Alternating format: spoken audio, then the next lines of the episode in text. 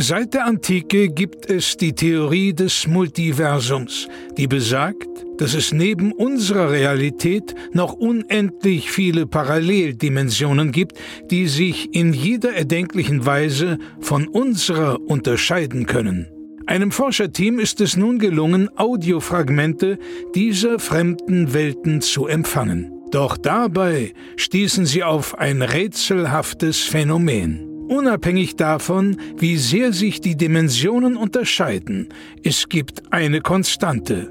Nils und Florentin haben einen Podcast. Hier werden diese Funde erstmals veröffentlicht.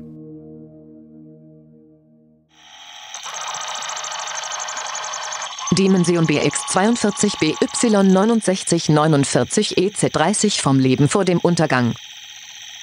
Einen wunderschönen guten Abend, hallo und herzlich willkommen bei der neuen Folge von Vom Leben vor dem Untergang, Folge 18. Bei mir natürlich wie immer im Studio Professor Nils Bumhoff. Und neben mir, wie immer, Dr. Dr. Will.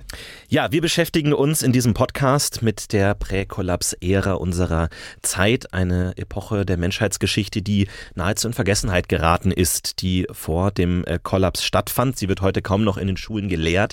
Es ist ein Nischenthema und wir widmen uns dieser Zeit, denn wir sind fasziniert davon. Wir reden konkret über die Zeit zwischen 2018 bis 2026, als dann der große Kollaps begann, bis er dann letztens im Jahre 2526 dann seinen Abschluss gefunden hat.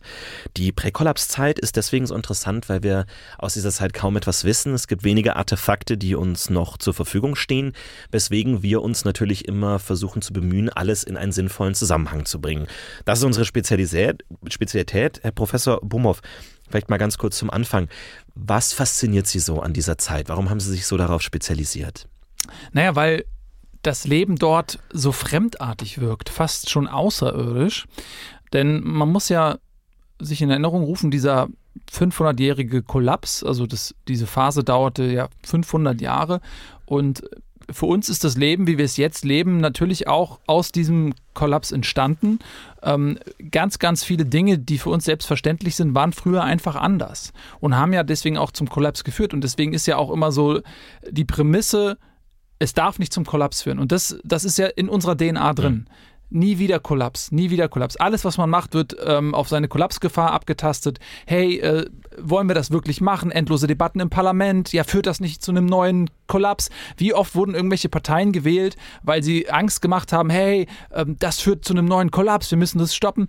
Und ich finde es halt so interessant zu sehen, wo kommen wir eigentlich her und wie fremdartig war das Leben? Wie, haben, wie war die Lebensrealität der Menschen früher? Ich mhm.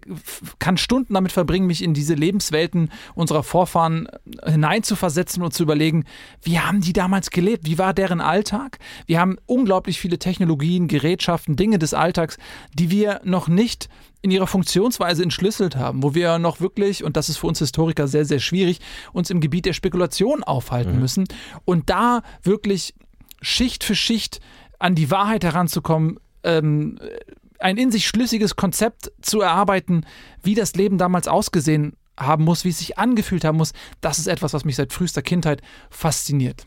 Auf jeden Fall ist es auch ein, ich finde, immer eine sehr melancholische Zeit. Natürlich wussten die Menschen damals nicht genau, was auf sie zukommt, aber ich habe schon das Gefühl, es war eine Zeit des Abgrundes, eine Zeit des nahenden Untergangs, eine, eine Zeit des Abstiegs, eine Zeit der großen Melancholie und Trauer, die sich wirklich auch in vielen, vielen Dingen immer wieder finden lässt, sei es in Kunst, in den Malereien, die wir gefunden haben, in den Medien, die wir so konsumieren oder auch in vielen Artefakten Fakten haben wir wirklich eine gewisse ähm, Traurigkeit, die wir auch in dieser Zeit finden. Wir wollen heute so ein bisschen eingehen auf das Welt- und Menschenbild der damaligen Zeit. Wie hat man sich damals die Welt vorgestellt? Wie hat man damals das Miteinander verstanden? Was war das für eine, ein Blick, den die Menschen damals auf die Welt hatten? Er mag für uns fremdartig ähm, erscheinen. Wir versuchen uns auch daran heranzutasten. Herr Professor, wie muss man sich damals vorstellen, wie die Menschen die Welt gesehen haben? Ja, das ist eine der, der großen Fragen. Hm, gänzlich anders, so viel sei gesagt. Man mhm. braucht schon ein bisschen Mut auch für das Abstruse, wenn man sich eben hinabbegibt in diese mysteriöse Zeit vor dem Kollaps. Die Menschen müssen damals ganz anders existiert haben. Wir haben zahlreiche Funde, die wir eigentlich keiner Tätigkeit zuweisen können, die einfach nur absurd sind. Äh, wir haben zum Beispiel im Prinzip in jeder, an jeder Ausgrabungsstätte Millionen von so kleinen Stöpseln. Die sind so ähm, rund, sowieso kleine Zylinder, weich, äh, mit so hellbraunem Papier und so weißen Flecken dran. Und oftmals äh, haben die vorne, sind die sehr, sind die platt gedrückt und haben, wurden auch so angekokelt. Mhm. Ja, äh, wo man sich fragt, okay, zu welchem Zweck diente das? Also ja. die, die, findet man wirklich millionenfach und dann muss man natürlich überlegen, okay, offensichtlich hat ja jeder Mensch die gehabt, diese äh, kleinen Stöpsel und die liegen auch überall rum. Also das muss ein sehr alltäglicher Gegenstand gewesen sein, den jeder irgendwie benutzt hat. Und da habe ich zum Beispiel überlegt, das Klima war damals anders. Es war sehr viel feuchter. Mhm. Und wir können davon ausgehen, dass die Nasen der Menschen früher ständig gelaufen sind. Mhm. Ja, also nicht wie heute, wir haben relativ trockenes Klima, aber die Nasen müssen durchgehend feucht ähm, ausgesudet haben und ich glaube, das sind einfach Nasenstöpsel, die die Nasenfeuchtigkeit ein bisschen aufgenommen haben das ist natürlich eine interessante Theorie und man fragt sich natürlich, woher diese Verbrennungen kommen. Wir haben natürlich auch wissenschaftliche Daten, gerade natürlich auch zum Beispiel, was die CO2-Konzentration angeht, die damals sehr hoch gewesen sein muss in der Atmosphäre, weswegen wir heute davon ausgehen, dass es relativ normal war, dass auch im normalen Atemzyklus des Menschen hin und wieder ähm, eine Entzündung stattfand. Dass sozusagen ähm, diese Gase sich entzündet haben und in irgendeiner Weise vielleicht, ähm, man muss sich vorstellen, wenn man diese Stöpsel in der Nase getragen hat, hat vielleicht unten dort das entzündet wurde. War das eine Art ähm, ja, sozialer Abwehrmechanismus gegen dieses vielleicht unflätige Verhalten? War das, ähm, hat man sich dafür geschämt? Wie, wie war das? Mhm. Also da kann man verschiedene Ansätze haben. Es kann zum Beispiel sein, dass man die angezündet hat dass die vielleicht mal länger waren, ähm, dass da noch so ein Vorbau war und mhm. dann hat man die angezündet und die haben quasi durch diese Wärme den ähm, nasalen Innenraum getrocknet ne? dass man sozusagen den Fluss nicht nur ähm, wie, so ein, wie so eine Art Tampon das aufgesaugt hat, sondern dass man es gleichzeitig getrocknet hat, indem man eben diese Wärme erzeugt hat. Und wenn die dann äh, leer gebrannt waren, dann wurden die halt einfach ausgetauscht. Ja. Dann hat man die wahrscheinlich achtlos auf den Boden geschleudert und hat sich ähm, neue äh, Propfen in die Nase gesteckt. Man muss natürlich auch davon ausgehen, dass es in der damaligen Zeit wirklich unerträglich gestunken haben muss. Ja. Wir finden immer wieder auf Ausgrabungsstätten ähm, sogenannte Parfüms, die in irgendeiner Weise dafür gesorgt haben müssen, dass die Atemluft halbwegs erträglich war, die viele mit sich herumgetragen haben. Da sieht man wahnsinnig viele auch ähm, Beschreibungen, Bilder davon. Es gibt auch Funde, wo tatsächlich bei Überresten auch Metall in der Nase gefunden wurde. Es mhm. gibt dort äh, Ringe, Streifen, ähm, kleine Nägel, die wahrscheinlich einfach genutzt wurden, um die Nase Nase ähm, zusammenzuziehen, wie einer, einer Klammer gleich, dass man die Nasenflügel in der Mitte mit diesem Ring befestigt.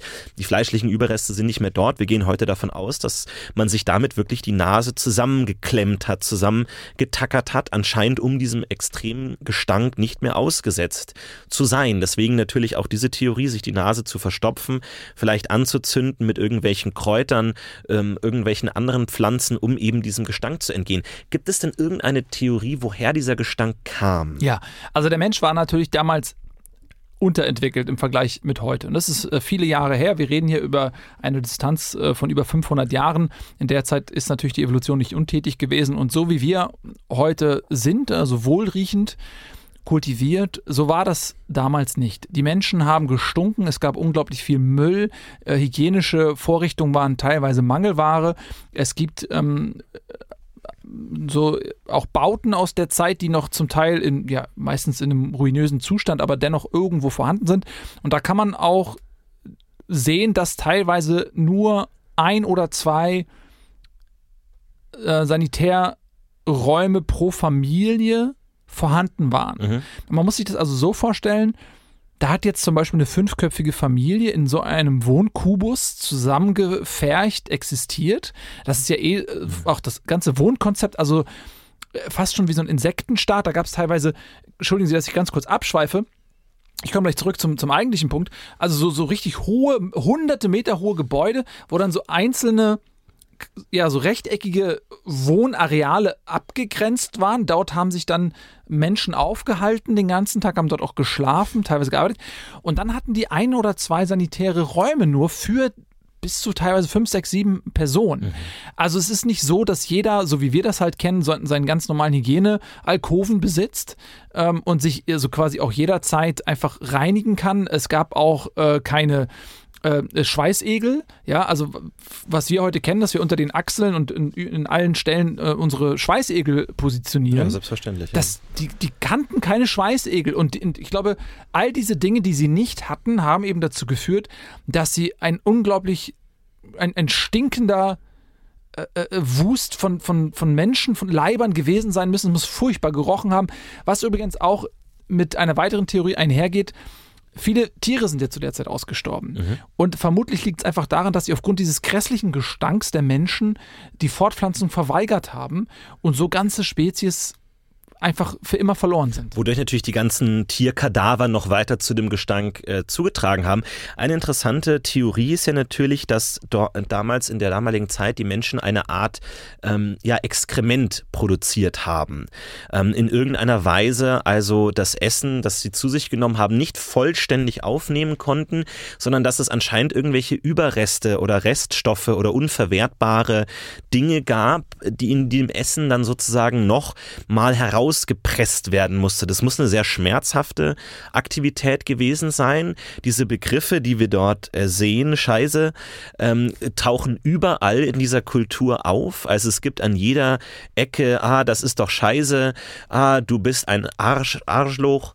Also all diese Dinge, die damit zu tun haben, sind anscheinend extrem präsent in der Kultur gewesen. Also man hat sich anscheinend extrem auf diese Körperöffnungen fokussiert, die wir heute äh, nicht mehr besitzen. Wir wissen nicht genau, wo sie war, aber es hat sich anscheinend sehr viel darum gedreht, eben um diese Art, die auch natürlich auch dann irgendwie gehandhabt werden musste. Es schien zu stinken und ähm, man wusste anscheinend nicht, was man damit tun soll. Und wir gehen davon aus, dass dieses Exkrement einfach allgegenwärtig, omnipräsent mit sich herumgeführt wurde. Wir haben Kleidungsstücke gefunden, wo an den Hüften ähm, Aussparungen waren, wo man Dinge hineinstecken äh, konnte. Wir gehen davon aus, dass diese Ex Exkremente unterwegs mitgenommen werden mussten in irgendeiner Weise, ähm, um sie dann irgendwo äh, aufzubewahren in irgendwelchen ähm, Häusern. Das wissen wir alles nicht, aber das ist auch eine Theorie, ähm, die auch äh, viele äh, forschende ähm, Experten ähm, so sehen, ja. Mhm. Was aber halten Sie davon? Halten Sie das für glaubwürdig?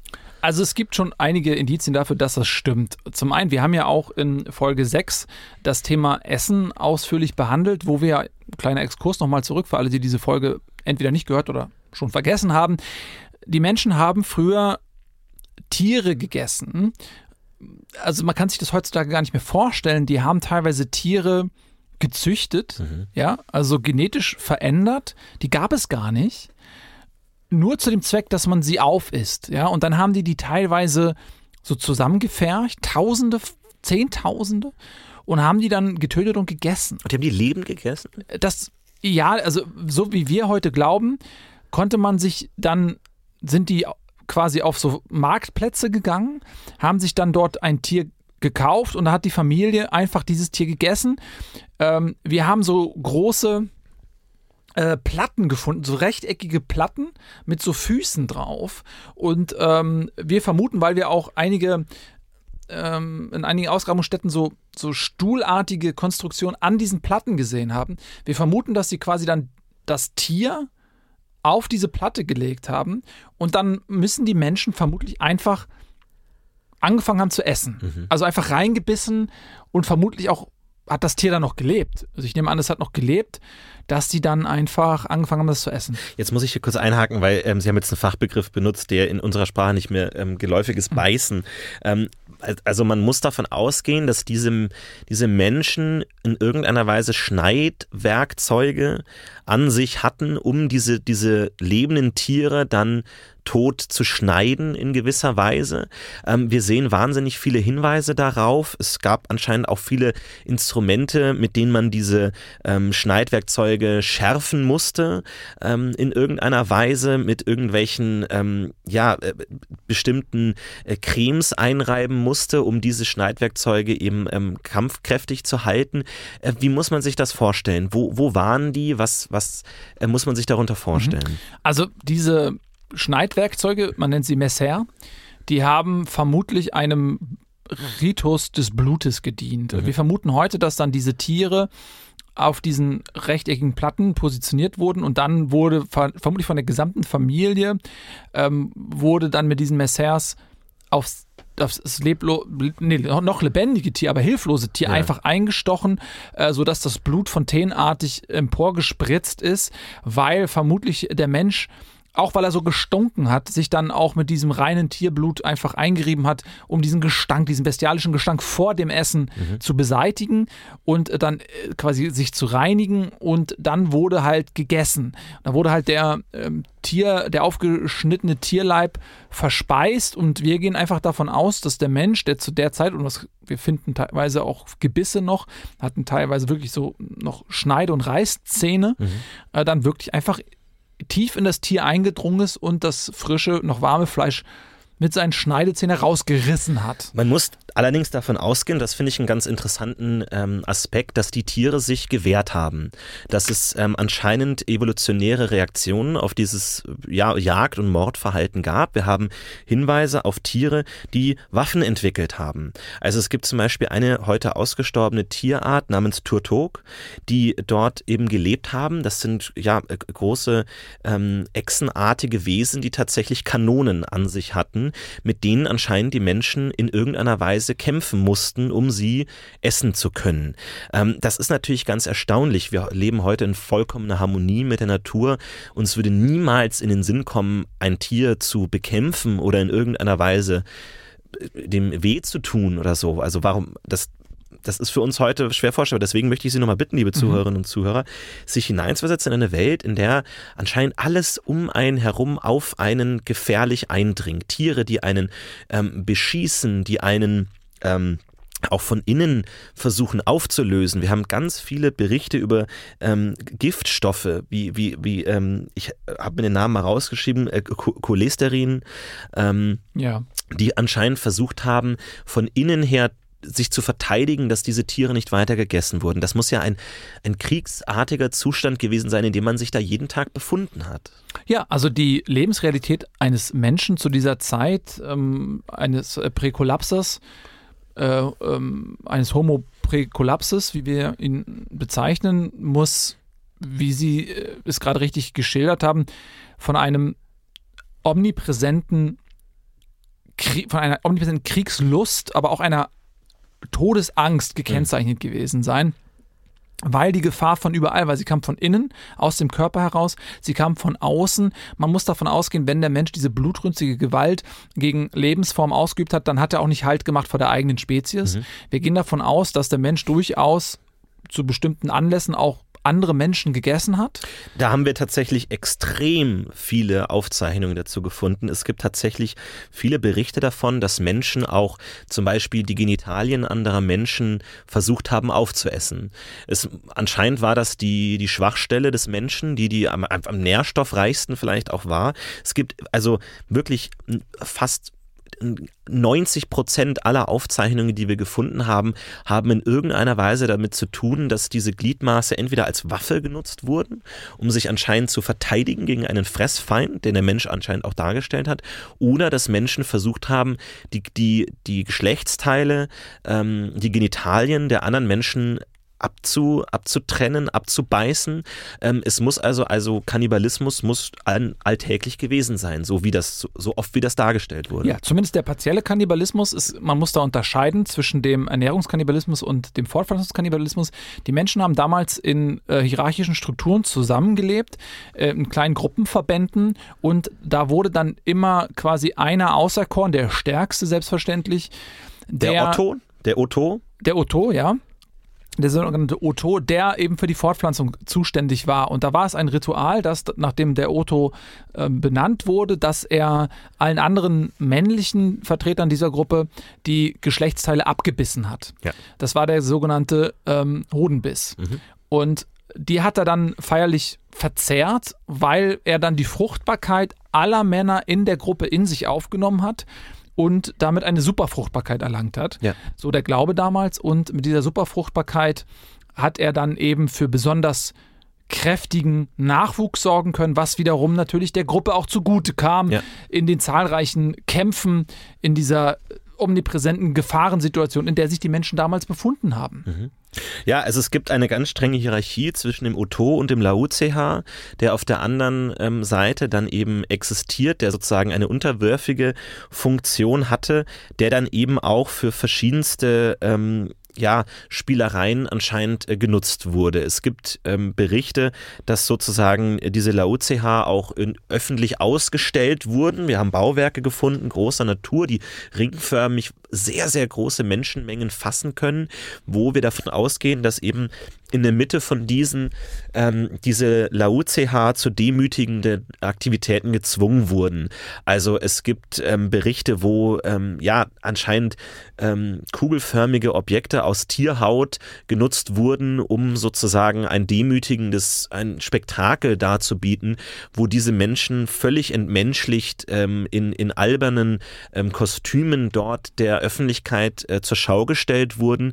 Es gibt Überlieferungen von demütigenden Rufen und Chören, die dort gesungen wurden, um eben diese Laocoons, die, die tiefsten der Gesellschaft, zu demütigen und selber diese hierarchische Struktur zu festigen. Ja, auch ähm, äh, da geht man heutzutage davon aus, dass das etwas mit der Fruchtbarkeit und der Fortpflanzung zu tun hat, dass dieser runde Ball ähm, im Prinzip die, ja, dann die, die Fortpflanzungsorgane ähm, der besiegten Familien oder Clans beinhaltet hat und dass man eben versucht, also dass man die dort sozusagen eingenäht hat in ähm, ein, also ein rundes, eine von Tierhaut überzogene Kugel, ähm, vermutlich eben um den Feind zu erniedrigen, ja, quasi, weil das Tier hatte ja eh schon einen sehr, sehr niedrigen Status und wenn dann die Fruchtbarkeit in, in eine Tierkugel eingenäht wurde, dann ist das vermutlich einfach eine große Demütigung gewesen. Ja. Und dann den Feind zu zwingen, mit dieser Kugel, die diese Fruchtbarkeit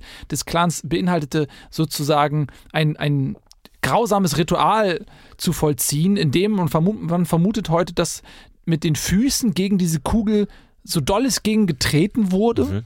Äh, und es war das Ziel, diese Kugel möglichst weit wegzuschießen, ähm, weil derjenige, der am Ende diese Kugel hatte, Mhm. der wurde getötet. Ja. Ja, aufgrund eben, weil, er- weil er sich nicht von seiner eigenen Fruchtbarkeit trennen konnte, ähm, wurde er getötet und das andere, die, äh, die, also die, äh, geht davon aus, dass es sozusagen zwei Parteien gab in diesem rituellen Tanz des Todes und die andere Partei durfte dann weiterleben. Ja, man geht davon aus, dass es einen stark ausgeprägten Animalismusglauben gab in der damaligen Zeit, wo man eben glaubte, dass wenn man diese Tierorgane, diese Tierfetzen eben tritt, man sozusagen sich selbst zum Herrn des, der Tierwelt macht. Wir haben ganz viele dieser Übertragungsrituale ähm, gesehen, wo wirklich auch ganz oft ähm, viele von diesen Dingen eine Rolle spielen, wo ähm, Menschen auch ausgestellt wurden und in gewisser Weise unnachvollziehbare Dinge getan haben, f- quasi wirklich ähm, ja anfallartige Bewegungen äh, dargestellt haben, um eben verschiedene äh,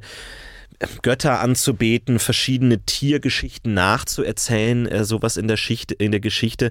Ähm, da sind noch wahnsinnig viele Fragen offen. Hm. Ich habe, wo Sie das gerade ansprechen, das ist ja auch ein Spezialgebiet von Ihnen. Da habe ich auch äh, mit großem Genuss Ihr Buch ähm, dazu verschlungen, wenn ich das mal sagen darf. Danke. Ähm, und zwar geht es da natürlich um die menschliche Art, äh, ja, Dinge begreifbar zu machen und sozusagen in, in Rollen zu schlüpfen. Man kann sich das gar nicht vorstellen, weil das, heutzutage gibt es nicht, das nicht mehr. Aber wir gehen davon aus, dass die Menschen früher sich sozusagen verkleidet haben und haben versucht, jemand anderen darzustellen. Ja. Und äh, also das ist sehr, Sie müssen wirklich versuchen jetzt, wenn Sie jetzt zuhören, irgendwie kurz bei mir zu bleiben, weil das sehr schwer ist, wenn man jetzt nicht über den akademischen Bildungsgrad verfügt, das irgendwie nachzuvollziehen, was die Lebensrealität dieser Menschen war. Aber die haben sich irgendwie verkleidet, haben ihre Stimmen teilweise verstellt und haben dann irgendwie Situationen dargestellt, wahrscheinlich um sie sich selbst auch begreifbar zu machen. Und teilweise haben da viele andere Menschen auch zugeschaut. Es gab so ganze Einrichtungen äh, mit so Tribünen, wo ganz viele Leute sitzen konnten. Und dann waren vorne so, so Menschen, die hatten sich verkleidet und haben dann ähm, ja in, in einer Art Trance oder in einer, in einem also Persönlichkeitsverlust einfach etwas versucht wiederzugeben, wo man heute gar nicht mehr weiß, was, also zu welchem Zweck diente das. Aber Sie haben ja dieses Buch geschrieben und Sie haben da einige ganz interessante Theorien. Es gab eine Schreckgestalt in der damaligen Welt, gegen die man sich verteidigen wollte. Es gab die Vorstellung des Til Schweiges. Und dieser Til Schweige war eine Art Gestaltwandlerfigur, die sich immer dann, wenn sozusagen niemand eine andere Gestalt auf sich nimmt, sozusagen erscheint. Die Idee war, dass man versucht, diesen äh, Til Schweiger versucht durch ähm, Assimilierung habhaft zu machen. Mhm. Ja? Also man sagt sozusagen, ähm, also um es ganz einfach zu sagen, was ich sehen kann, davor muss ich keine Angst haben. Ah. Und deswegen hat man eben versucht, ähm, diese, diese Schreckgestalt in irgendeiner Weise zu binden. Man hat versucht, äh, sogenannte Filme zu drehen, die anscheinend irgendwelche Was, Bann, Filme, Filme. Ja, also das ähm, wurde gedreht? Genau, das, das wurde gedreht, das war so eine Art Bann, Bannkreis, Bannkörper, mhm. wo mit ganz langen ähm, Kunststoff ähm, Bändern versucht wurde, sozusagen ähm, einen, einen Raum es muss ein ritueller Ort gewesen sein, das Kino, ähm, wo man sozusagen versucht hat, diese, diese Kräfte eben zu binden in gewisse Körper, die dann eben stellvertretend diesen Dämon, diese, diese Schreckgespenst äh, des Til Schweiger ähm, aufzufangen, damit er eben nicht auftaucht. Und es galt eben als ganz klassisches Ritual, dass äh, man immer wieder auch in andere, du hast es gesagt, Rollen schlüpfen musste. Das ist ein, dieses Konzept, dass es sozusagen einen Menschen gibt, der über den Menschen steht, der keinen Körper hat, der einen Körper braucht. Und in dem Moment, in dem er kein, in keinem Körper verankert ist, manifestiert er sich und beendet die Welt quasi. Ja? Mhm. Ähm, und das war sozusagen diese Angst, weswegen es immer wieder diese ähm, auserwählten Menschen gab, die eben andere Rollen annehmen mussten, um diese ähm, Essenz in irgendeiner Weise zu binden. Das ist ein, ein Thema, das finden wir immer und immer wieder. Die, diese Idee, dass irgendwelche über den Menschen stehenden Konzepte ähm, manifestiert und gebannt in Objekte gepresst werden müssen, um sie zu kontrollieren. Der Mensch fand sich anscheinend in einer Welt, die er nicht verstand, von übermächtigen geistigen Kräften, die dann aber durch Objekte, und davon haben wir unzählige gefunden, in irgendeiner Weise manifestiert wurde. Wir gehen heute davon aus, dass der Mensch nur das wirklich beherrschen und verstehen konnte, was er sehen und anfassen konnte. Vor allem anderen hatte er Angst. Ja, es gibt sozusagen die, ähm, die Idee des WWW. Das WWW war nach unserer alten Vorstellung eine den gesamten Globus umspannende Wesenheit, die in der Lage war, alle Menschen gleichermaßen zu berühren.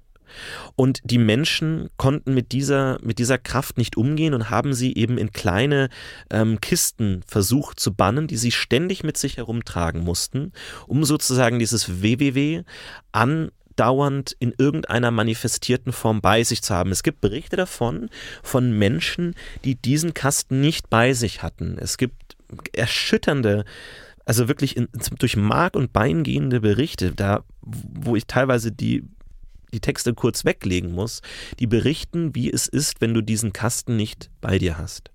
Ja, da eine Person meinte, sie verbrachte einen gesamten Vormittag ohne diesen Kasten und diese Person, ihr Name war Lisa, beschreibt unendliche Qualen. Man fühlte sich anscheinend dieser unsichtbaren Kraft vollends ausgesetzt und ausgeliefert.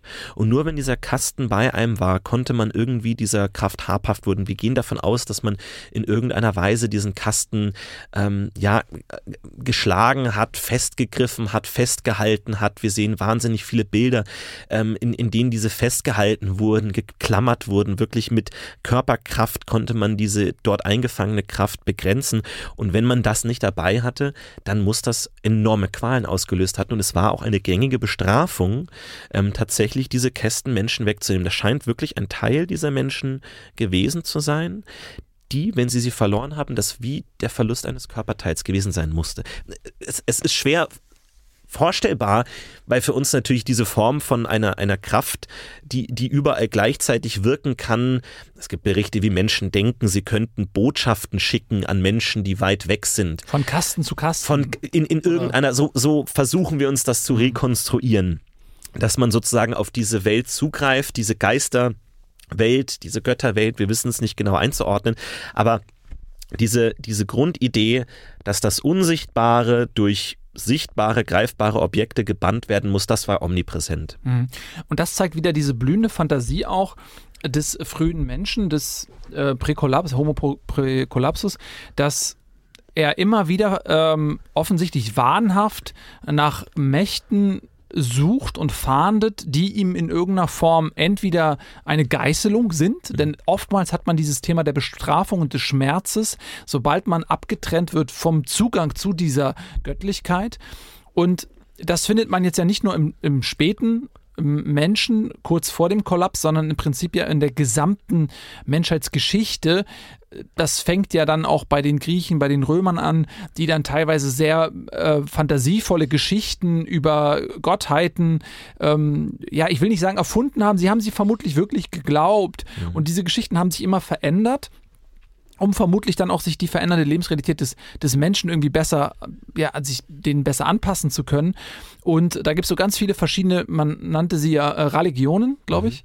Und dort ähm, ist eben das letzte Produkt diese, was Sie gerade sagten, diese äh, global wie, wie ein, ja, wie so ein Spinnennetz, eine, eine, ein unsichtbares Spinnennetz, was die Welt umsponnen hat, wo man ja vermutlich davon ausgeht, dass der Mensch sich vorgestellt hat, dass eine gigantische Spinne äh, sozusagen die, die Erde umsponnen hat und vermutlich diejenigen, die nicht im Rhythmus des Netzes zupfen konnten, ja, ja. wenn man so will. Und dazu brauchte man diese Kästen vermutlich, um dieses Zupfen am globalen Netz irgendwie zu bewerkstelligen und wer daran nicht teilnehmen konnte oder das falsch im falschen Rhythmus gezupft hat, wurde vermutlich von der Spinne als Beute identifiziert und verschlungen, ja. ausgesaugt und weggeschmissen, ja. ähm, sodass halt auch wieder da diese latente Bedrohung, über die wir schon häufiger jetzt heute ausgearbeitet haben, sichtbar wird. Es muss ein ja, ein, ein sehr angstvolles, stressvolles Leben gewesen sein, äh, was die Menschen damals geführt haben. Das, das ist wirklich sehr interessant, was du gesagt hast, diese Idee ähm, der, des Gleichgewichts und der Schwingungen dieses Netzes. Also diese Idee, dass alles um einen herum, diese Schwingungen in einem Equilibrium gehalten werden müssen, ist omnipräsent. Die Menschen, und das ist, ich, ich muss immer wieder lachen, wenn ich das höre, die Menschen dachten damals zum Beispiel auch sogar, dass Farben Schwingungen sind. Also äh, es ist also, dass man, dass man sozusagen, dass Farben nur die, äh, das Resultat von Schwingungen innerhalb dieses Netzes sind, weswegen es für die Menschen auch immer extrem wichtig war, diese Farben in einem Gleichgewicht zu halten.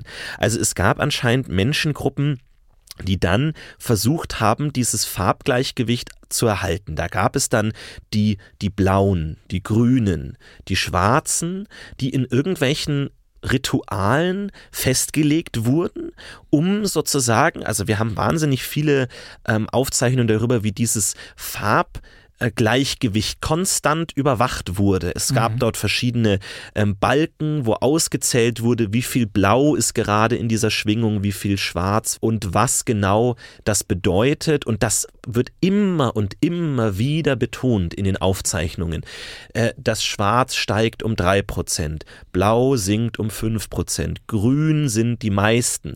Man geht davon aus, dass man versucht hat, in irgendeiner Weise mit welchen Werkzeugen auch immer, man dachte, man könnte diese verschiedenen Farben ähm, in irgendeiner Weise überwachen und man musste immer diese Farben in einem Gleichgewicht halten. Es gibt wahnsinnig viele ellenlange Aufzeichnungen von Leuten, die gesagt haben, diese Farbe muss jetzt sinken, diese Farbe muss steigen aus diesen und jenen Gründen und wir wissen nicht genau, was dahinter steckt, genau, welcher Mechanismus. Ja. Aber das ist sehr interessant. Äh, da gibt es dann ja auch äh, Forscher, die sich jetzt ganz speziell auf, das, auf den Beginn ähm, des Endes sozusagen konzentrieren.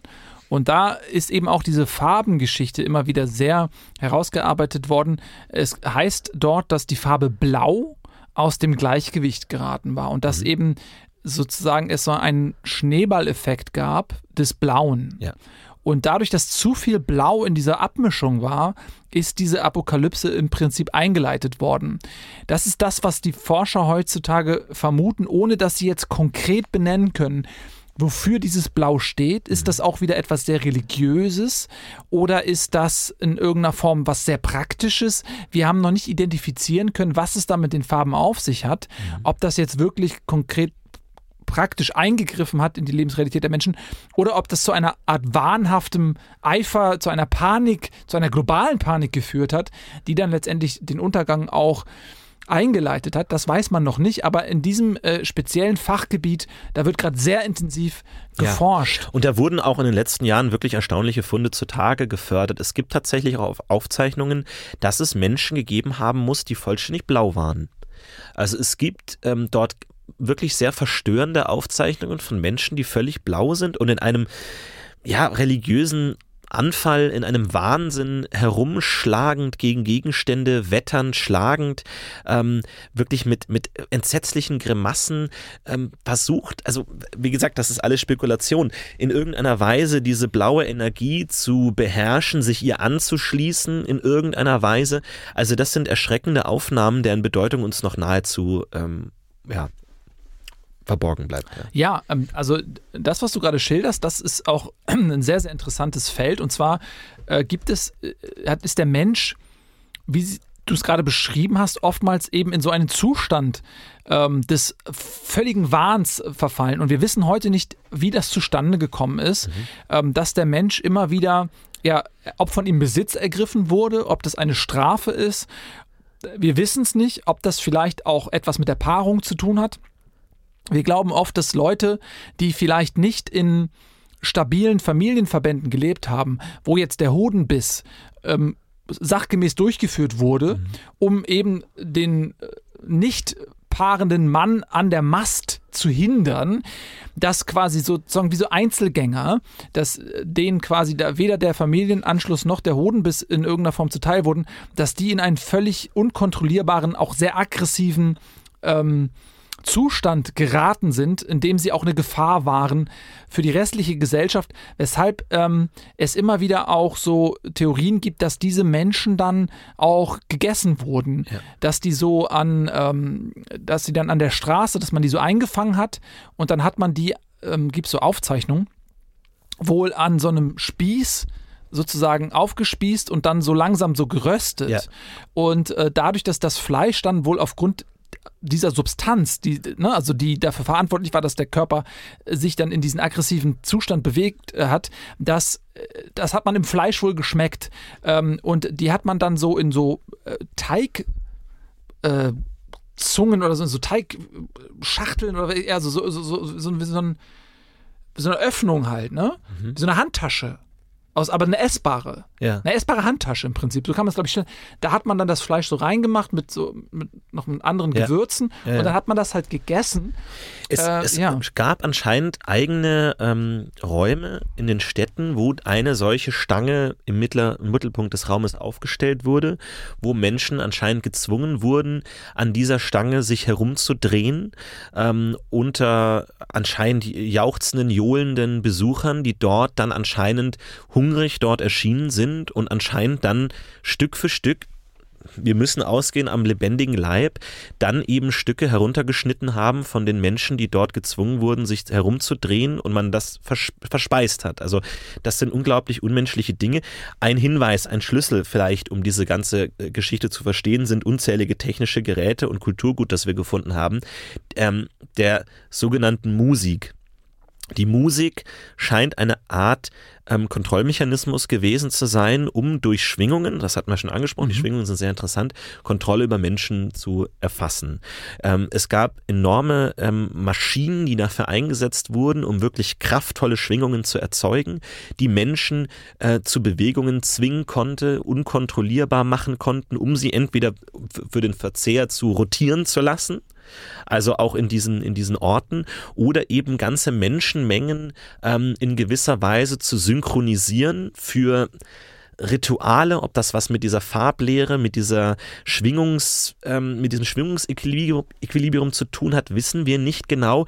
Aber es wurde enorm viel Kulturgut auch produziert, ähm, das dazu ähm, dann benutzt wurde, um Menschen, wir gehen davon aus, unterer ähm, gesellschaftlicher Stufe dann eben zu äh, beschallen Ähm, Coco Jumbo ähm, ist ein Begriff, der immer wieder aufkommt, der dort anscheinend genutzt wurde.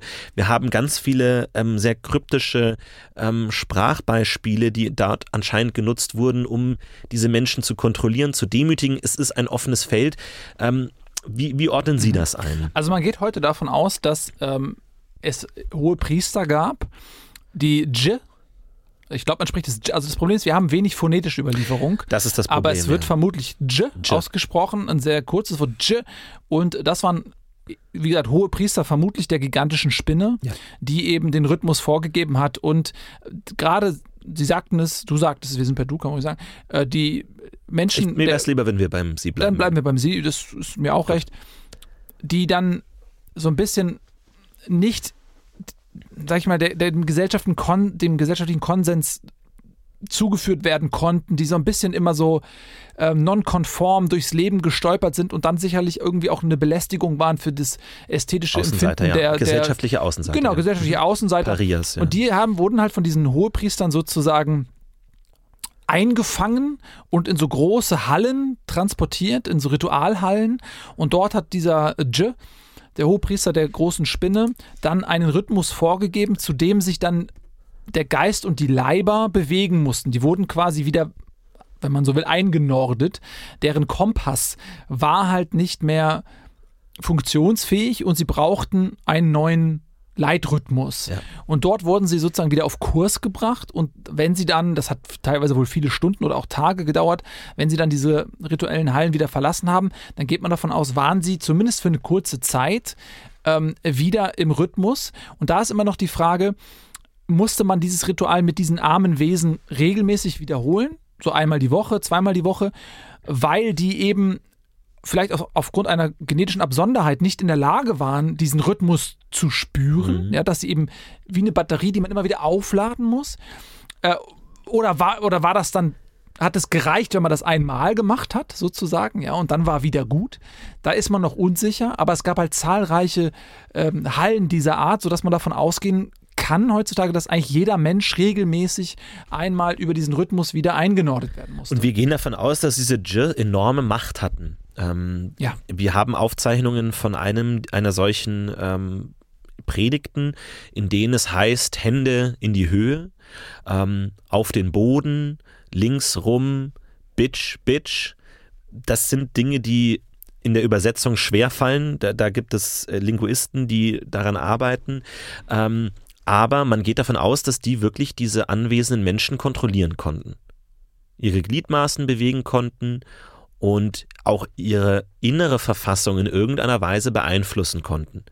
Das muss mit diesen technischen Geräten zu tun gehabt haben. Also es wird da auch ähm, beschrieben, wie dort wirklich enorme äh, technischer Aufwand betrieben wurde, um diese Orte in irgendeiner Weise zu manipulieren. Es ist, also ich lese das manchmal und erwische mich dabei, wie ich gerne bei einem solchen Ereignis dabei gewesen wäre. Mhm. Weil anscheinend war es auch üblich, dass Menschen dort ähm, also wir haben ja schon darüber gesprochen, dass das Essen extrem nährstoffarm war und ähm, einerseits exkrementiert wurde, andererseits aber auch durch den Mund sozusagen herausgepresst werden konnte. Warum genau das gemacht wurde, wissen wir nicht. Wir gehen aber davon aus, dass das an diesen Orten besonders häufig ähm, gemacht wurde. Ob das eine Art von Opfergabe war, diesem Dj gegenüber, der vielleicht wie ein Gott verehrt wurde, ob das eine Art von Fütterung der, der, der Kinder war, die dort vielleicht noch nicht für sich selbst Tiere erlegen konnten, die man über dann dieses, dieses Press, ähm, dieses Pressen des, des äh, Essens durch den Mund, ähm, also aus dem Körperinneren durch den Mund heraus gemacht wurde. Es muss eine Art ähm, gemeinschaftlicher ähm, gemeinschaftliches Ereignis gewesen sein, das heute nur schwer zugänglich ist. Ich würde mir manchmal die Zeitmaschine wünschen, um dort davon teil zu sein, ähm, wie das wirklich gewesen sein muss. Also mhm. ich, man, man, kann, man kann nur träumen, man kann nur spekulieren, das ist natürlich das Schicksal unseres Fachs. Wirklich genau werden wir es wahrscheinlich nie wissen, was dort passiert ist. Ja, aber das ist tatsächlich der aktuelle Stand der Forschung, dass man davon ausgegangen ist, dass ähm, dadurch, dass die, die Menschen dann die Nahrung aus dem Mund heraus geschwallt haben, dass das ein Geschenk für den Dje war mhm. und so eine Art Bezahlung. Wir ja. wissen ja alle, dass sich bei den Menschen eben viel um dieses äh, Essen äh, nannte man das früher, also das, also dass man quasi, haben Sie ja schon drüber gesprochen, in den Mund sozusagen Biomasse, meistens von anderen, also von Tieren, ja, äh, quasi durch den Mund eingeführt hat, ja. was dem Körper in irgendeiner Form irgendwas gegeben haben muss oder vielleicht war es auch nur ein Dominanzverhalten den Tieren gegenüber. Ähm, und in dem Moment, wo man dieses, dieses kostbare Gut quasi dann aus dem Mund wieder herausschleuderte, war das vermutlich eine Art Bezahlung für den Dje, wo auch ganz klar eine, eine, ein Akt der Unterwerfung, wo man ganz klar sagt, okay, in dem Moment, wo ich sozusagen dieses Essen aus meinem Körper herauswürge, mhm. um es dem JIT zu geben, ist es im Prinzip ja auch eine Form von Unterwerfung. Und vielleicht ist ja auch das dann der gewollte Effekt gewesen, weil die Leute, die dann eben diesen globalen Kollektivrhythmus verlassen hatten, die mussten ja wieder auf Kurs gebracht zu werden, ge, äh, auf Kurs gebracht werden. Und in dem Moment, wo sie dann halt diese Nahrung abgegeben hatten, war das vielleicht dann auch so eine Art Zeichen, okay, jetzt, ja. du darfst jetzt äh, sozusagen diese Veranstaltung verlassen du darfst jetzt gehen, du bist wieder eingenordet, alle anderen müssen noch bleiben. Ja.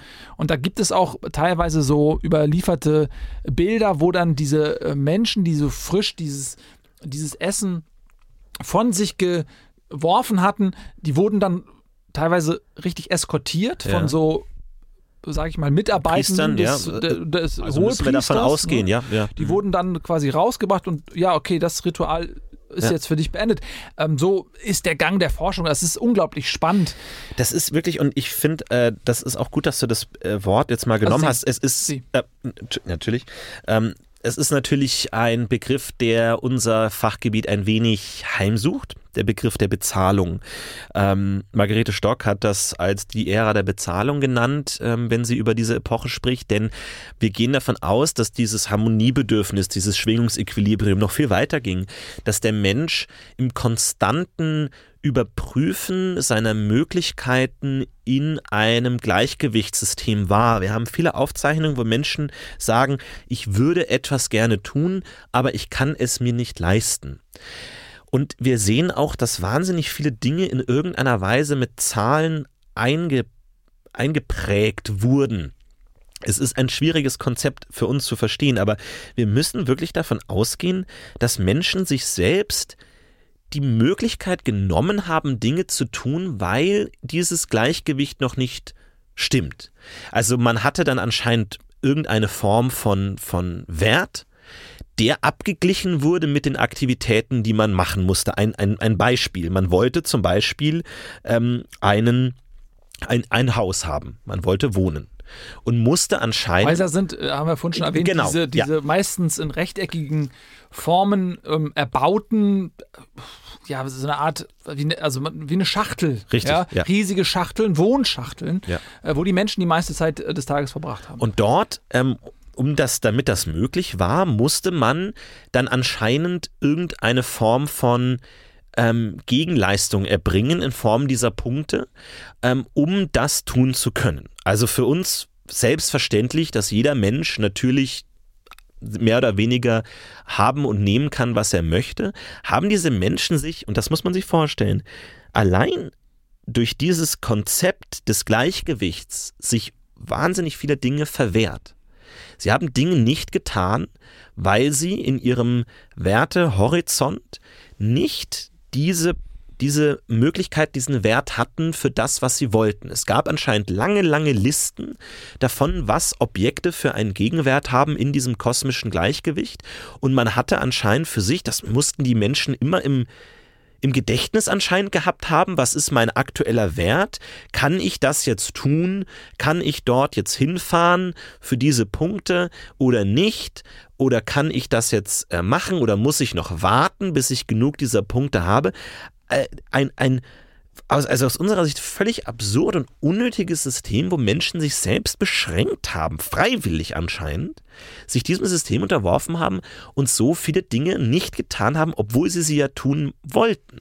Ja. Also das ist für uns schwer vorstellbar, auch wie, wie dieses Weltbild die Menschen eingeschränkt hat und in welchem bedrückenden Zustand diese Menschen lebten und immer man kann sich das nicht vorstellen, dass diese Menschen immer diese Zahlen hin und her geschoben haben mussten auf, auf, auf, auf also, ne, also das sind organische Carbonzusammensetzungen, auf ähm, Papiertafeln, auf verschiedensten Dingen wurden diese Zahlen immer hin und her bewegt. Also ich, wir gehen davon aus, dass diese Zahlen auch irgendeine Art von mythologischen, mystischen Kern hatten, mit dem die Menschen etwas so tiefgreifendes verbunden haben, dass sie sich selbst in ihrem Leben beschränkt haben, nur um diese Zahlen zufriedenzustellen. Ja, ähm, das ist ein sehr, sehr interessantes Konzept, was sich der äh, Homo Precolapsus dort ausgedacht hat. Das ist für uns schwer nachvollziehbar. Sie haben jetzt versucht, das schon rauszuarbeiten. Es ist Man mir nicht wirklich gelungen. Es ist doch, auch wirklich ist, schwierig, weil ja. es widerstrebende ähm, Interpretationen gibt. Ne? Also das ist. Ich hätte mal einen Erklärungsansatz. Ja, bitte, also, bitte. Man stellt sich das mal so vor: Für jeden Menschen existiert eine Sache und jeder Mensch hat genau eine Sache davon. Sagen wir zum Beispiel mal ähm, unsere, unsere Schlötze. Ja. Jeder Mensch hat einen Schlitz. Mhm. Und jetzt stellt man sich vor, alle Schlötze würden dem Menschen genommen werden. Ja, jetzt gibt es einen riesigen Haufen mit Schlötzen und kein Mensch hat mehr Schlötze. Ja. Jetzt würde man ja sagen, okay, jeder darf auf den großen Haufen der Schlötze gehen und sich eine Schlötze nehmen und geht wieder. Und dann hat wieder jemand, hat jeder eine Schlötze wieder. Ja. Das ist ja logisch. Mhm. Bei dem ähm, Homo precollapsus war das aber so, dass die Schlötze wurden denen genommen. Es gab diesen großen Haufen mit Schlötzen. Und dann gab es Leute, die sind zu diesem Haufen gegangen und haben sich eine Million Schlötze genommen. Und dann sind welche hingegangen und haben sich gesagt, okay, ich nehme mir tausend Schlötze. Mhm. Andere haben sich vier Schlötze genommen. Und dann waren natürlich für einige keine Schlötze mehr da. Und jetzt stelle man sich vor, da gab es jetzt einen Mensch, der hatte eine Million Schlötze. Und andere hatten keine. Und dann haben diese Leute mit den eine Million Schlötzen wohl dann gesagt, ja, dann kannst du nicht schlötzen. Oder ich leih dir hier eine von meinen Schlötzen, dafür bist du mir dann aber später noch ähm, Schlötze schuldig. Ja. Sodass die haben sich dann eine Schlötze geliehen und dann wurde gesagt, okay, jetzt musst du mir den Schlötz zurückgeben, plus zwei weitere Schlötze. Und dann haben die Leute, okay, wo kriege ich jetzt die Schlötze her? Ja. Und dann mussten sie natürlich die klauen. Und da sind dann viele Leute kriminell geworden, haben dann anderen Leuten die Schlötze geklaut, um wiederum diese Schlötzschulden zu bezahlen bei den ja, Leuten, die ja, die Millionen. Schlötzer, die mhm. sie dann verlieren. Und dieses System muss ja in irgendeiner Form von jemandem gewollt gewesen sein, der gesagt hat, okay, ich möchte eine Form von Kontrolle ausüben, indem ich den Leuten das, was sie wollen, einfach äh, quasi ins Tal der Unmöglichkeit äh, verfrachte. Und den Zugang zu diesen Dingen, die regel ich irgendwie. Also es mhm. muss eine Form von wieder dieses kriegerische, sehr hierarchische Denkmuster des frühen Menschen muss da irgendwie ursprünglich gewesen sein. Ja, also es ist wirklich unglaublich ähm, die Vorstellung, ähm, wie viel Aufwand man betrieben hat für dieses System, das aufrechtzuerhalten und ständig auch in irgendeiner Weise zu kommunizieren. Also der Mensch hat anscheinend zu großen Teilen über dieses System gesprochen auch. Also das war nichts Privates. Das war nichts, was jeder für sich selbst verhandelt, sondern das war etwas, was konstant im Austausch war. Äh, man steht ständig auch wurden diese Werte hin und her bewegt und damit irgendwelche Dinge ähm, er, er, erwirtschaftet oder wieder zurückgebracht. Es ist ein, ein unglaublich komplexes System, dessen Entwirrung wahrscheinlich noch viele, viele Jahrzehnte brauchen wird, um das in irgendeiner Weise äh, zu beherrschen. Ich frage mich natürlich, warum, warum macht der Mensch das? Also war es wirklich ein, eine übernatürliche religiöse Komponente? War es die Angst vor dieser Spinne oder war es ähm, eine Form von von, von Gleichgewichtsbedürfnis, das mit dieser Schwingungen, den Farben, diesen ganzen Zahlen, war es wirklich eine, also wir, wir müssen uns ja diesen Menschen vor, vorstellen, der in einer kompletten Überfrachtung von, von Eindrücken, von Gerüchen, auch von der Tierwelt, von, von schlechter Nahrung, von schlechten Einflüssen gelebt haben muss. War das eine Form aus dieser, dieser Welt hinauszubrechen, irgendwie Dinge habhaft zu werden. Wie, wie muss man sich das vorstellen? Ich, ich, ich, ich tue mir schwer damit. Man muss natürlich auch aufpassen, dass wir unsere heutigen Konzepte nicht auf diese Welt dort ja. jetzt projizieren. Man muss natürlich versuchen, wie so ein Mensch zu denken, der in irgendeiner Weise dort durch diese Welt irrt, Exkremente bei sich trägt, diesen Kasten immer bei sich trägt, auf dem auch diese Zahlen erscheinen, äh, den, den sie anschauen, dieser enorme Gestank. Dann gibt es diese Orte, wo sie beschallt werden mit diesen Schwingungen, diese Balken, diese Farbbalken die ganze Zeit. Also es ist natürlich auch, und ja, das ist natürlich auch ähm, Verena Heidenheim, die das als das Zeitalter der, der Überforderung ähm, beschrieben hat, dass es wirklich eine Zeit war, die auch einfach an Überfluss in irgendeiner Weise äh, gelitten hat mit zu vielen Eindrücken. Davon ist auszugehen, dass es einfach auch zu viel von allem war. Und äh, man darf sich das vielleicht so vorstellen, heute Kinder heutzutage, wenn sie jetzt mal nicht ähm, ihr Priddel, Priddel rechtzeitig nehmen oder nicht genug ähm, auf den Schlast gewesen sind, dann werden die ja teilweise, kommen die in die Disharmonie und drehen dann durch, sagen wir es, wie es ist. Ne? Also sie, mhm. sie sind dann schwer wieder einzufangen und so. Und wenn, jedes Mal, ich habe ja 17 Kinder, und jedes Mal, wenn ich dann meine Kinder sehe, wie sie in diesen Zustand kommen, ja, dann denke ich mir, so muss der Mensch früher dauerhaft gewesen mhm. sein. Mhm. Ja, so komplett drüber, äh, sein, die eigene Mitte verloren, ähm, völlig orientierungslos auf der Suche, getrieben von, von ganz ursprünglichen äh, Antrieben, die äh, dem Menschen zugeschrien haben, tu das, mach das und diese Verwirrung auf der einen Seite auf dem Weg zu sein zu einem selbstbewussten Lebewesen, mhm. was äh, quasi sich emanzipiert eben von seinen Trieben aus der Urzeit, sondern animalischen Trieben und dann aber gleichzeitig diese Kakophonie an, an Signalen, die dann immer der Körper und der Geist gesendet hat. Also es muss eine unglaublich verwirrende ja, ja, äh, Adoleszenzzeit ja. gewesen sein, ähm, die dann letztendlich, und so kann man das im Prinzip sagen, wie so eine Schildkröte, die sich aus einem Ei poolt und dann zum, zum äh, Wasser läuft, diese Generation hat es nicht geschafft. Ja. Sie wurde von der Möwe der Zerstörung gefressen ähm, und wir haben jetzt sozusagen natürlich das Glück gehabt, dann aus diesen Ruinen unserer Vorfahren eine wesentlich stabilere Gesellschaftsform zu errichten. Wir dürfen aber auch, und das möchte ich jetzt auch nochmal wirklich ganz klar sagen, nicht in selbstgefällige Arroganz zurückblicken, mhm, ja. sondern wir profitieren eben auch davon, dass unsere Vorfahren ganz viele Kämpfe kämpften mussten, diese, diese Emanzipation, all das davon profitieren wir heute und sei es nur als mahnendes Beispiel, was man nicht machen ja. soll. Ja. Und wenn es nur das ist am Ende, was sie uns gegeben haben, so ist das doch eine Menge. Ja. Und daher ähm, bitte ich auch nochmal, das ist ein Appell von mir als jemand, der sich wirklich sein Leben lang damit auseinandersetzt, bitte lasst uns nicht nur dieses arrogante äh, Herabblicken ähm, auf diese Menschen zum Alltag und zur Selbstverständlichkeit werden lassen, sondern eben auch mal ein bisschen Demut.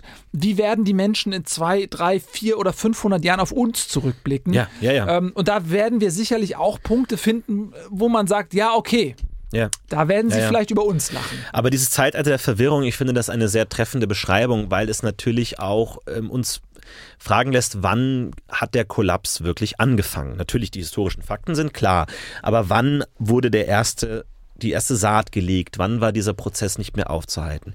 Die Verwirrung finde ich ein gutes Thema. Es scheint anscheinend auch in dieser Zeit Bestrebungen gegeben haben, sich zurückzuentwickeln, beziehungsweise mehrere Entwicklungsstadien des Menschen gleichzeitig parallel zu laufen. Es gab anscheinend Menschen, die ähm, angefangen haben, Burgen zu bauen, prähistorischer äh, Zeit, die eigentlich vor ihrer Zeit liegenden Technologien zu nutzen, die teilweise wieder in kriegerische Handlungen mit, mit veralteter Technologie zurückgefallen sind, die teilweise dort gleichzeitig existierende Parallelgesellschaften gebildet haben mit unterschiedlichsten Formen, die auch anscheinend das ähm, sehen, gesehen haben in unterschiedlichen Berichten und Darstellungen, wo teilweise die Realität verzerrt dargestellt wurde, falsch dargestellt wurde.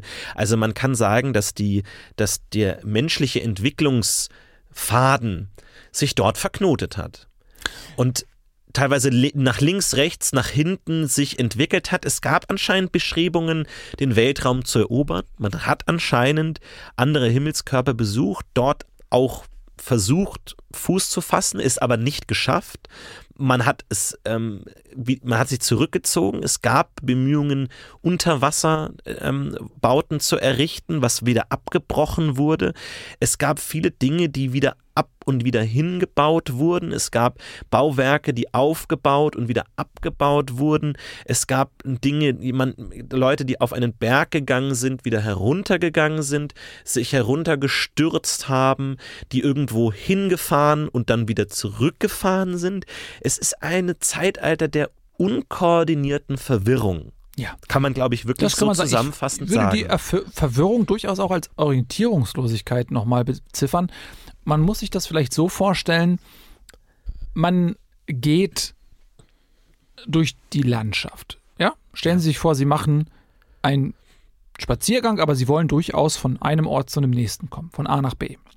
Irgendwann im Laufe dieses Weges merken Sie, ich glaube, dieser Weg führt nicht ans Ziel. Mhm. Möglicherweise bin ich irgendwo falsch abgebogen. Dann gehen Sie diesen Weg zurück bis zu dem Punkt, wo Sie glauben, ich glaube, hier bin ich falsch abgebogen und nehmen einen anderen Weg. Dieser Weg ist möglicherweise auch ein falscher Weg. Und wieder gehen sie zurück und versuchen den Punkt zu finden, wo sie falsch abgebogen sind. Und jetzt stellen Sie sich vor, dass ganz viele verschiedene Splitterfragmente dieser frühen Gesellschaft versucht haben, diese Bewegung durchzuführen. Wir gehen zurück. Wie weit gehe ich mhm. zurück? Sie haben gerade diese Burgen beschrieben. Ja manche Leute sind zurückgegangen bis zu dem Zeitpunkt der menschlichen Entwicklung, wo man in Burgen gelebt hat und mit Katapulten aufeinander geschossen hat, weil ja. sie dachten, ich muss bis zu diesem Punkt zurück und von hier aus einen anderen Pfad nehmen. Andere Leute sind vielleicht weniger weit zurückgegangen oder vielleicht noch viel weiter ja. und haben in Höhlen gelebt. Und diese voneinander abgekoppelte Bewegung, diese Bestrebungen, einen Punkt zu finden, ab dem der Mensch falsch abgebogen ist und ab da möchte man es besser machen da liegt ja zum einen die Erkenntnis zugrunde, und das muss man unseren Vorfahren vielleicht auch zugute halten, etwas läuft falsch. Ja. Etwas läuft falsch. Wir haben ja. etwas falsch gemacht. Den Weg, den wir gehen, der führt zu nichts. Das ist offenbar eine Erkenntnis. Das zweite ist eine, eine völlige ähm, Uneinigkeit darüber, wo dieser Punkt ist. Mhm. Äh, und kombiniert eben mit diesen ganzen verschiedenen Bewegungen, die alle zu unterschiedlichen Zeitpunkten der menschlichen Entwicklung zurück äh, wandern, meandern und das beschreibt, glaube ich, dann auch dieses Knäuelbild, ja, äh, eine völlige Verknotung. Und das muss sozusagen der Punkt der völligen Orientierungslosigkeit gewesen sein, ab dem dann eben auch der Verfall sich beschleunigt hat, ja. weil diese ganz voneinander losgelösten Kräfte so miteinander kollidiert sind, dass es nur im, in der Vernichtung enden konnte. Es, es muss eine erschreckende Zeit gewesen sein. Diese Unkoordiniertheit ist wirklich teilweise erschreckend. Wir haben Überreste von Transportwegen gefunden, die durchaus sinnvoll linear äh, gewisse Ballungsräume verbunden haben. Allerdings zum Beispiel eines der wahrscheinlich am besten erhaltenen ähm, Länder, das noch existiert, ist das Phantasialand, wo ähm, Transportwege gebaut wurden, die im Kreis herumführen. Also Transportwege, wo ähm, Menschen transportiert worden im Kreis herum, aufwärts, abwärts, teilweise unerklärbar steil hinauf, steil herunter innerhalb dieses Phantasialands, wo man sich vorstellen musste, es gab Menschen, die dort ähm, zur, äh, äh, ein Transportmittel eingestiegen sind, das sie nicht an ein Ziel gebracht hat. Mhm. Es gibt dort ähm, Transport, ähm, Mittel, und das kann man sich in Museen ansehen, das ist faszinierend. Da gibt es Transportmittel, wo man sich in einen Sitz hineinsetzt und dann im Kreis fährt. Ja. Man kann nur spekulieren, was in den Menschen vorging, die diese Transportmittel ähm, benutzt haben.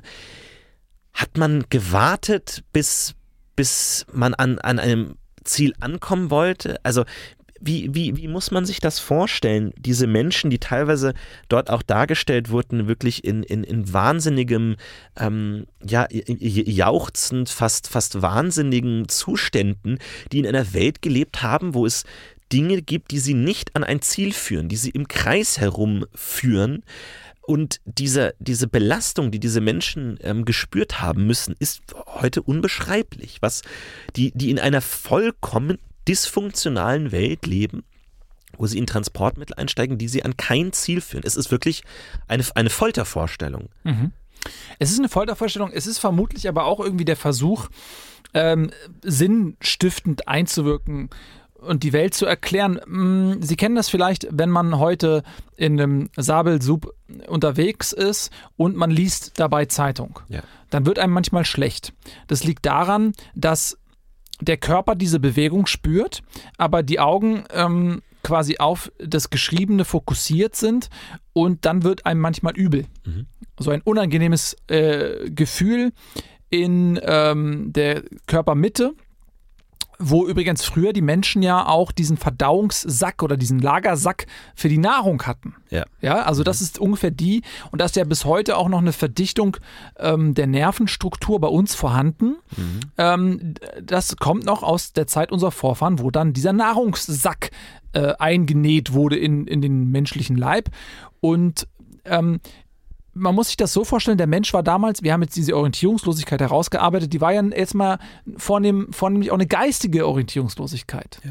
Und die wollte man natürlich dann kombinieren mit dem körperlichen Erlebnis, um in einen Einklang zu kommen. Dass man diese völlige, dieses Herumgepeitscht werden, dieses Wandern ohne Ziel, das war ein geistiges Erlebnis und wenn man das mit einem mit einer körperlichen Erfahrung dieser Art kombiniert hat, nämlich dieses in diesem Stuhl, diese diese verschlungenen Pfade, wo, wo die wo die Kräfte auf einen wirken, wenn man das kombiniert hat, hat der Mensch zu einem Einklang aus Körper und Geist gefunden. Mhm. Das war ein Einklang im Chaos, ein Einklang im Herumgeschubst werden, in der Orientierungslosigkeit. Aber es scheint mir hier so, dass der Einklang immer noch die bessere Alternative war zu, diese, zu diesem auseinandergerissenen Gefühl aus Körper und, und Seele. Ich glaube, Sie haben da ein zu positives Bild dieser Zeit, Herr Bohmhoff, muss ich, muss ich feststellen. Ich glaube, wir sind da in der Bewertung, gehen wir da auseinander. Mhm. Ich sehe das wirklich als ein, als ein Ausdruck dieser Verwirrung, dass das wirklich in, in man Ziele, sich keine Ziele setzte und quasi im Kreis herumgefahren ist. Ich finde das wirklich sinnbildlich. Wir finden so viele Objekte, die scheinbar überhaupt gar keinem oder einem widersprüchlichen Nutzen in irgendeiner Weise zugeworden sind. Wir haben Aufzeichnungen von vollen, von komplett stumpfsinnigen und stupiden Aufgaben, wo anscheinend zwei Menschen an, an einer großen Platte standen und sich einen kleinen Kunststoff eine kleine Kunststoffkugel hin und her schickten mit, mit ähm, Geräten, die extra dafür angefertigt wurden. Stunden, Tage, vielleicht wochenlang muss das so passiert sein.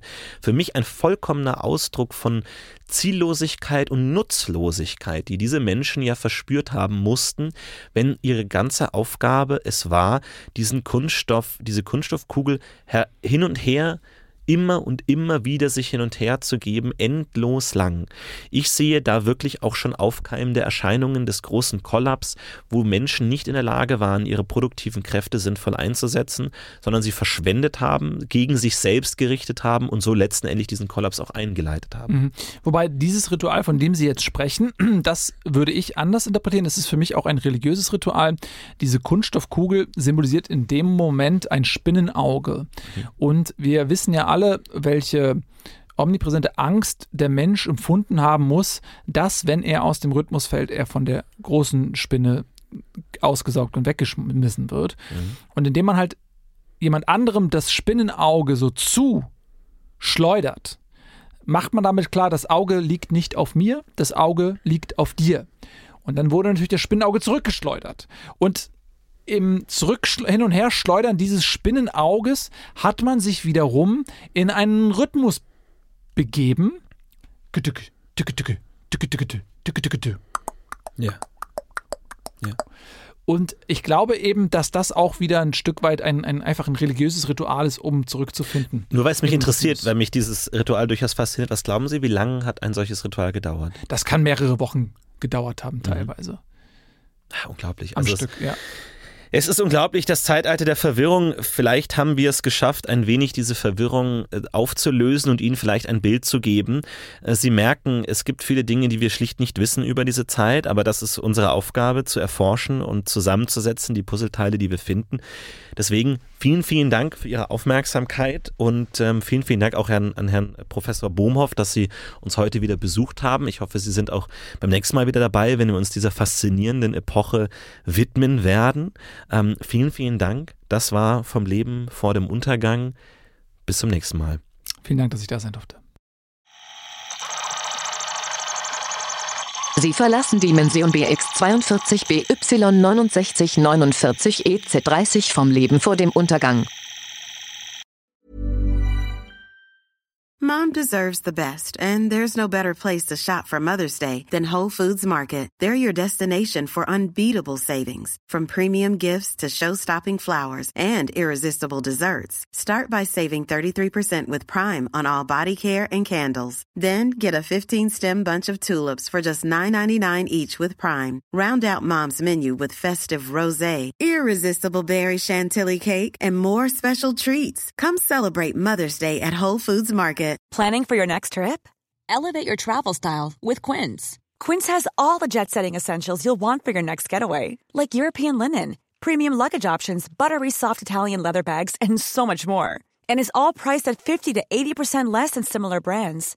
Plus, Quince only works with factories that use safe and ethical manufacturing practices. Pack your bags with high-quality essentials you'll be wearing for vacations to come with Quince. Go to quince.com slash pack for free shipping and 365-day returns.